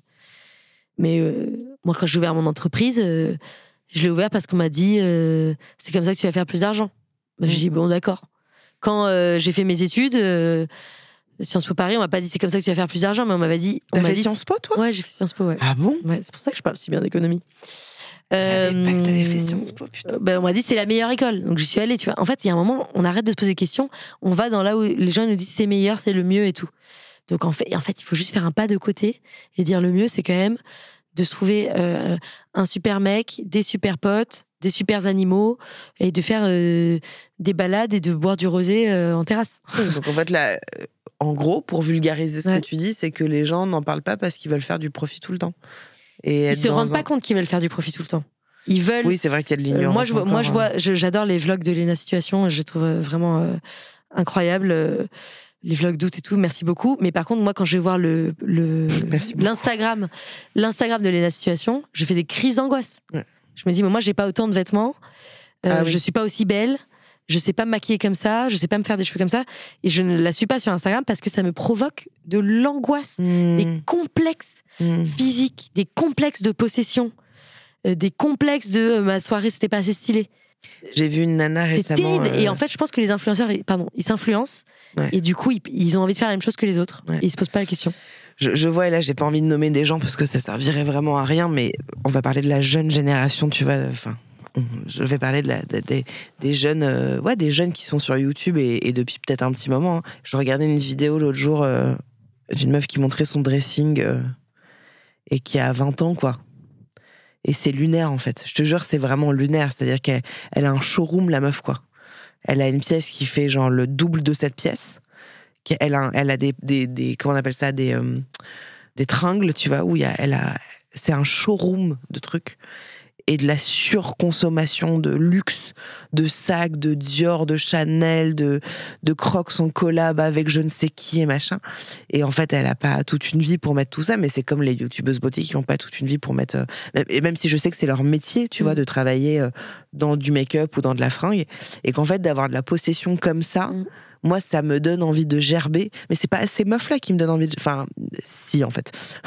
Euh, la réalité, c'est que je, je, je trouve que d'être dans le trop comme ça, trop plein tout le temps, déjà, on ne se rend Ouais. plus compte de, dans la réalité dans laquelle Ouais. on vit, vraiment.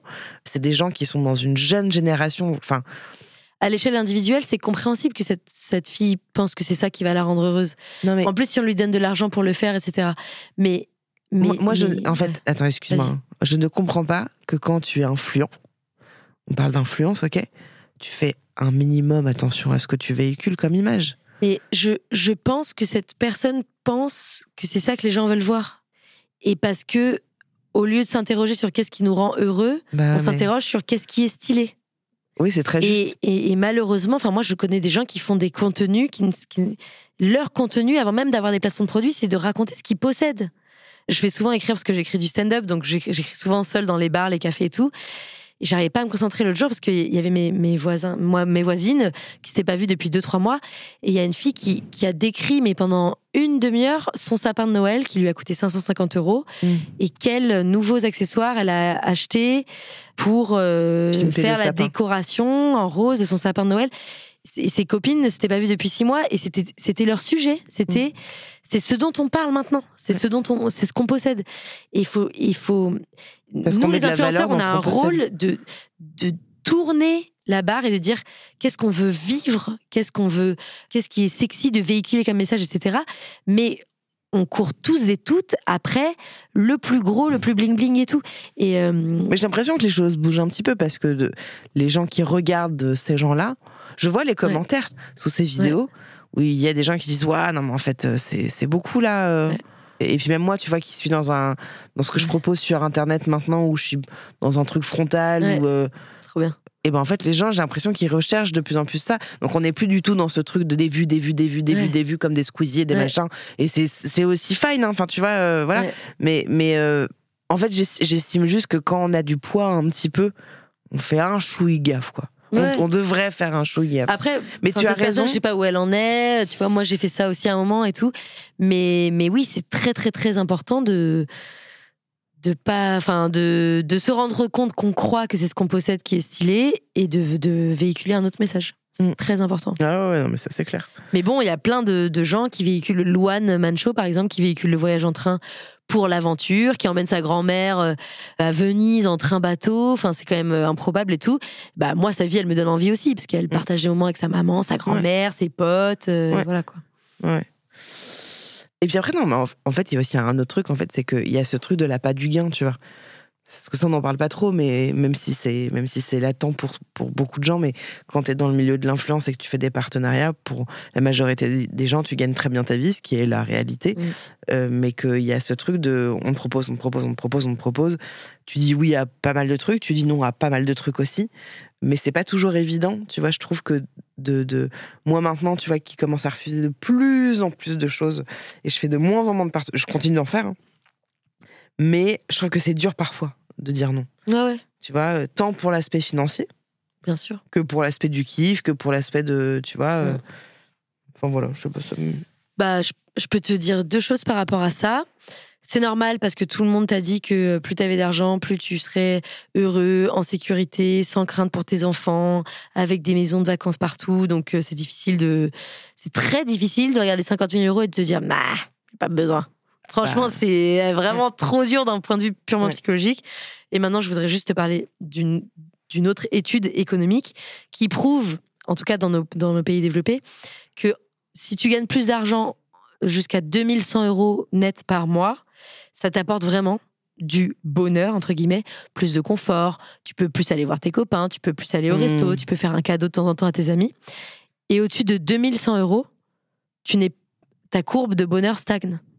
Donc entre 2100 euros net par mois et 3000 euros net par mois, c'est de l'argent que tu vas mettre de côté, que tu vas devoir placer, qui Bah. peut-être t'apporte de l'angoisse et tout, ça ne t'apporte pas plus de bonheur. Alors je suis pas d'accord. Alors ça Bah, pour le coup, je suis Je pas. comprends, je comprends que tu Non, sois mais je pas suis pas d'accord. du tout d'accord parce que parce qu'en fait, euh, si tu mets de l'argent de côté, à la fin, tu peux te faire un beau voyage, tu peux offrir un, tu peux t'offrir un beau cadeau. Mais euh, quand tu gagnes 2100 euros net par mois, tu peux mettre de l'argent de côté. Non, arrête, soit. Non, franchement, euh, 2000 euros par mois, c'est pas. Enfin, enfin, je. En fait, je pense que ça, dé- ça dépend comment tu vois les choses. Mais quand tu habites à Paris, Mm. 2000 euros par Mm. mois. Non, t'es pas Bah, d'accord? Moi, moi, euh, moi, je gagne 2000 euros par mois.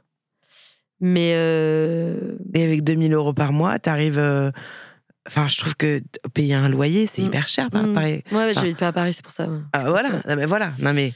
En tout cas, c'est à 2000 l'échelle euros- individuelle. Mais là, je te parle juste d'études euh, qui ont été faites. Je, je connais pas. la- Enfin voilà, mais juste c'est prouvé qu'au bout d'un moment, voilà, je sais pas. En tout cas, moi, je sais que, par exemple, j'ai acheté un appartement. euh, j'ai pas le temps de le rénover. Ça me provoque énormément d'angoisse. Euh, à un moment, j'ai vécu dans, j'ai loué une maison de 100 mètres carrés pour voir. C'était trop de ménage, trop d'organisation. Fallait le meubler, le décorer. J'y arrivais pas. J'avais pas le temps. Je passais ma vie à angoisser de cette, de cette maison. enfin voilà, je sais que moi, bah, je me suis reconnue échelle, dans cette quoi. étude parce que je me suis Ouais. dit, euh, c'est vrai que à un moment, euh, ça m'a apporté plus de problèmes qu'autre chose. Mm. Pareil pour mon entreprise. Il y avait un moment, je faisais beaucoup d'argent. Mm. J'avais beaucoup de salariés.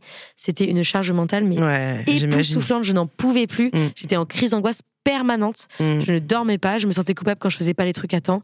C'était horrible. Et maintenant, on est deux. Il y a moi et mon assistante personnelle, et c'est la belle vie. Voilà. Ouais. Je gagne moins d'argent et je, voilà. Donc, Et t'es très bien donc comme parfois, ça. tu te retrouves là-dedans, mais je, je comprends ce que tu dis euh, Ouais, ouais. dans certaines villes que ce soit pas assez d'argent. Pour changer un peu, juste je de, de, de sujet, je voulais juste revenir un peu sur le truc du, du bilan carbone et de, de l'empreinte carbone et tout ça. Est-ce que euh, finalement avoir, avoir conscience, tu vois, de, et, et connaissance en tout cas, de son bilan carbone, ça permet aussi de se déculpabiliser sur certaines actions, Oh oui. selon toi ou pas? Ah oui. Moi, je fais. Tu, si tu veux, je peux te dire tous les trucs écolos que je fais pas, mais. euh, Non, c'est pas ça le. euh, Non, mais que. Oui, oui, carrément. Attends, mais déjà. Enfin, s'il vous plaît, si vous entendez ce podcast, arrêtez de prendre l'avion, en fait. Enfin, Genre, vraiment, c'est n'importe quoi. Genre, je. Pour toi, c'est le plus. euh, C'est catastrophique Ouais. de prendre l'avion. Mm. Voilà, je vais pas euh, ménager. J'en ai marre de dire ouais, je comprends. Tout le monde m'écrit ouais, mais si je suis fatiguée, j'ai qu'une semaine. C'est une catastrophe de prendre l'avion en fait. Mm. On est en train de niquer la vie des gens. En Grèce, il y a eu des incendies. Les gens ils devaient se réfugier dans la mer pour pas mourir.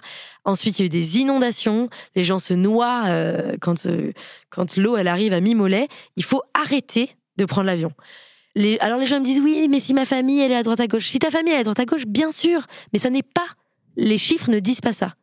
Les chiffres ne disent pas euh, c'est les gens qui ont leur famille. Les chiffres disent c'est les blancs, riches, trentenaires, entre 25 et 36 ans, qui partent deux fois par an pour se faire mousser, pour aller voir les oiseaux là-bas, pour aller faire du surf par-ci, ou pour aller dans un écolodge à Bali. Donc ça suffit, ça suffit en fait.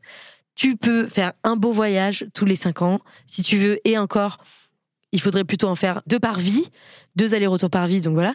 Donc arrêtez, je m'en fous de vos excuses de prendre l'avion. Il faut arrêter de prendre l'avion. Par contre, si tu veux faire un McDo une fois par mois, non mais pourquoi il faut arrêter de prendre l'avion? Parce qu'il y a peut-être des gens qui nous écoutent qui savent pas désolée. pourquoi. Alors je, suis désolée. Parce, que, c'est extrêmement. Oui, voilà, je me suis énervée, mais j'en ai marre en fait de dire en commentaire aux gens, euh, je comprends, t'as besoin et je, je justifie ta vie. Les gens ne savent pas, bien sûr, parce que quand tu fais un aller-retour en avion, ça utilise énormément de kérosène et c'est extrêmement polluant. Donc si tu as un petit bilan carbone de ta vie, je sais pas si tu euh, si tu es à 8 tonnes par an, euh, donc tu prends pas trop la voiture, tu prends le métro, euh, c'est cool, tu manges pas trop de viande et tout. Si tu fais un aller-retour à New York, ça, ça, te bousille ton empreinte carbone par an. Voilà. Donc vraiment, moi, je pense, je sais que les gens qui prennent l'avion à échelle individuelle, et pour le coup, ça c'est un truc individuel très important à faire, ils ont des conséquences directes sur la vie des êtres humains dans le monde. Donc, vraiment, genre, voilà. Par contre, se faire un petit Mac de temps en temps, faire ses courses au carrefour, prendre un taxi parce que t'as une valise super longue, ou aller chercher ta mamie euh, euh, à la gare euh, et rouler trois quarts d'heure parce que tu l'amènes dans une maison de vacances, ça n'est pas une catastrophe. Commander sur Amazon. Commander sur Amazon. Alors, encore une fois, un truc d'infrastructure. Aujourd'hui, il y a des choses que tu peux plus retrouver dans les magasins si tu les commandes pas sur Amazon. La dernière fois, je suis allée à la Fnac pour acheter un objectif. voilà, ils m'ont dit, bah, faut commander. Donc en fait, commander le service de la Fnac qui va quand même amener un truc des conteneurs à la Fnac ou le commander sur Amazon, voilà quoi. J'ai un copain qui m'a dit, moi, l'écologie à échelle individuelle, je la, je la vis en évitant de rester posé sur mon canapé. Donc il dit, Netflix, j'ai pas, Deliveroo, j'ai pas, commander sur Amazon, je fais pas. Euh, je vais chez mon libraire, euh, voilà. Donc ça, c'est assez intéressant. Donc c'est un, un, truc que tu peux faire. Commander une fois sur Amazon, c'est pas une catastrophe. On vit dans le monde dans lequel on vit, tu vois. Prendre l'avion, c'est une catastrophe. Donc pour toi, il faudrait qu'on prenne l'avion deux fois dans la Alors vie? c'est pas pour moi, c'est Jean Covici qui l'a dit un jour et ça a fait le buzz. Euh, il a dit sur France Inter, je crois. Oui, si on veut atteindre les deux tonnes par ah, habitant. en 2050 euh, En 2030. 2030. Euh, il faudrait qu'on le fasse maintenant en fait pour arrêter de pour ralentir le réchauffement climatique parce que même si on ralentit le réchauffement climatique ce qui arrive est quand même dramatique parce que là concrètement en fait on est à 10 tonnes par an ouais en moyenne en moyenne ouais. il y en a c'est beaucoup plus et Arnaud, il est euh, ah bah. par semaine il a le, bilan carbone de, de 44 foyers toute leur vie je ouais. Oui, c'est ça. C'est que, c'est que pour ceux et celles qui comprennent pas, c'est que d'ici 2030, l'idée c'est d'être à 2 tonnes par an, ouais, par, euh, par, par, habitant. Je suis pas sûre que ce soit L'objectif est de diminuer nos, notre, nos émissions de gaz à effet de serre à l'échelle française de 40% mm. d'ici 2030. Donc ça implique que les gouvernements, les collectivités, les entreprises fassent des énormes efforts. Mm. Et je crois que nous, ça veut dire que la vie qu'on aura, c'est à 2 tonnes par personne. Hmm. Je sais pas si c'est ça qu'il faut qu'on fasse. Donc concrètement, pour toi, il faut arrêter de prendre l'avion. Il faut arrêter en tout cas, les diminuer énormément, énormément, énormément. Euh, euh, moins manger de viande, voire pour vous, plus manger de viande. Voilà. Si c'est insoutenable pour vous, vous le faites une fois tous les cinq ans. Mais voilà, je veux pas entendre parler du reste. Et hmm. m'écrivez pas pour me dire que ça va pas.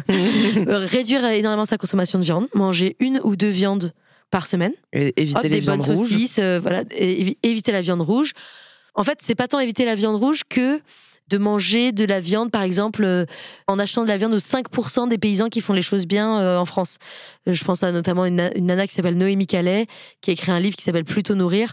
C'est une nana qui a un tout petit cheptel de porc bio, qui fait elle-même tous ces trucs de A à Z, etc. Si en plus tu peux savoir comment elle fait ta viande et tout, c'est incroyable. Mmh. L'idéal, c'est de manger le moins de viande possible, donc une ou deux bonnes viandes. de, de, gens qui font très très bien la viande, voilà éviter les viandes des supermarchés, etc. Ça, c'est un réel impact écologique. C'est pas juste ah les pauvres animaux. Euh, il y a un autre impact écologique. Je sais plus si c'est 20 ou 40% des incendies en forêt, c'est à cause des mégots de cigarettes. Et je sais pas si c'est 20 ou 40% Ouais. Alors, les mégots de cigarettes, ça va, ça va être le déclencheur. Après, s'il y a des énormes incendies, c'est à cause des sécheresses et du changement climatique. Euh, voilà. Mais si on peut résumer, donc ne pas prendre l'avion, ne pas prendre la voiture quand tu es tout seul, donc, soit faire du covoiturage, soit pour les longues distances, faire du blablacar euh, ou mm. prendre le bus et tout. Réduire sa consommation de viande, éviter d'acheter de l'électronique neuf, pas de nouvel ordinateur, pas de nouveau sextoy, pas de nouveau thermomix, pas de, tu vois. Ouais, ça j'ai du mal, moi. Moi aussi, j'adore. Enfin, j'ai Ouais. pas de Thermomix, mais je- Moi non plus, mais j'ai du mal à ne pas acheter Ouais, neuf ouais. ces trucs-là. Euh, Après- éviter la fast fashion aussi, ça c'est quand ne même. pas euh, les acheter, ça peut être les acheter en seconde main, ça peut être les réparer si un jour ton grille-pain il grille, tu dis ok, allez, je prends un rendez-vous chez un réparateur, j'inspire, j'expire et j'achète pas de, tout de suite pour le remplacer, tu vois. Ça veut pas dire ne pas avoir de machine à laver, alors là, pas du tout, quoi. Mm.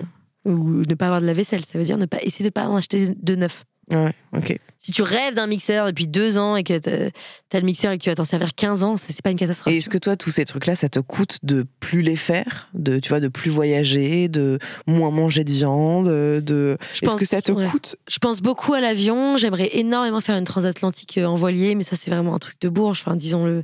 Qui a Mhm. six mois pour partir euh, Non, mais c'est. Ouais, clair. ça, ça coûte pas cher, mais euh, il faut que tu te formes en voile. Enfin, Ouais. qui fait ça Genre, moi, c'est tout, tu vois.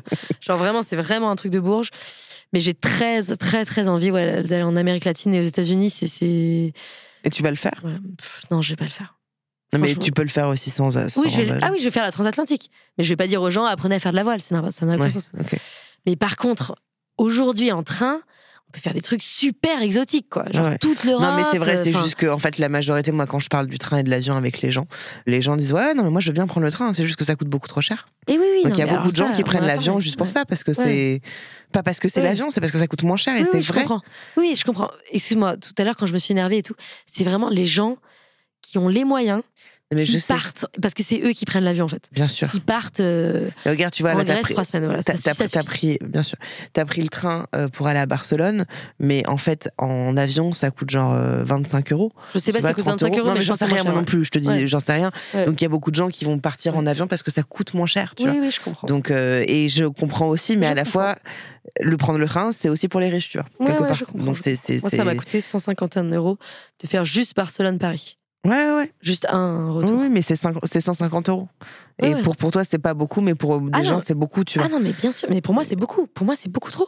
Ouais. Enfin, je veux dire, pas. euh, voilà. Mais je comprends très bien que tu as envie de faire à 25 Ouais, ouais. euros plus tôt. Bon, mais bref, de voilà. toute façon, on pourrait. euh, Non, non, mais de toute façon, on a déjà parlé au début du podcast. C'est c'est sûr que la politique doit mettre son nez là-dedans. Ah bah c'est évident.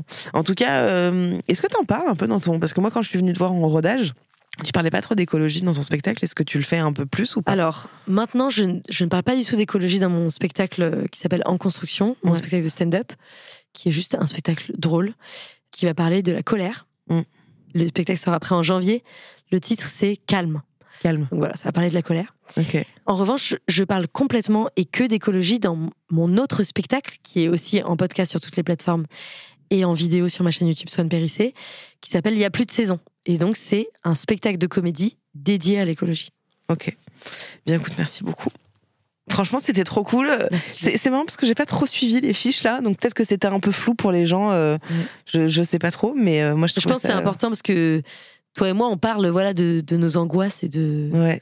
Non, mais en fait, tu vois, il y a pas. changer quoi. Il y a pas de si euh, j'allais dire il y a pas de conclusion mais si il y a une conclusion c'est c'est juste euh, euh, je pensais qu'on allait un peu plus aborder mais mais c'est pas grave. Enfin on l'a quand même fait mais qu'on allait vache- vachement axer l'é- l'émission tu vois autour de l'influence et de l'écologie.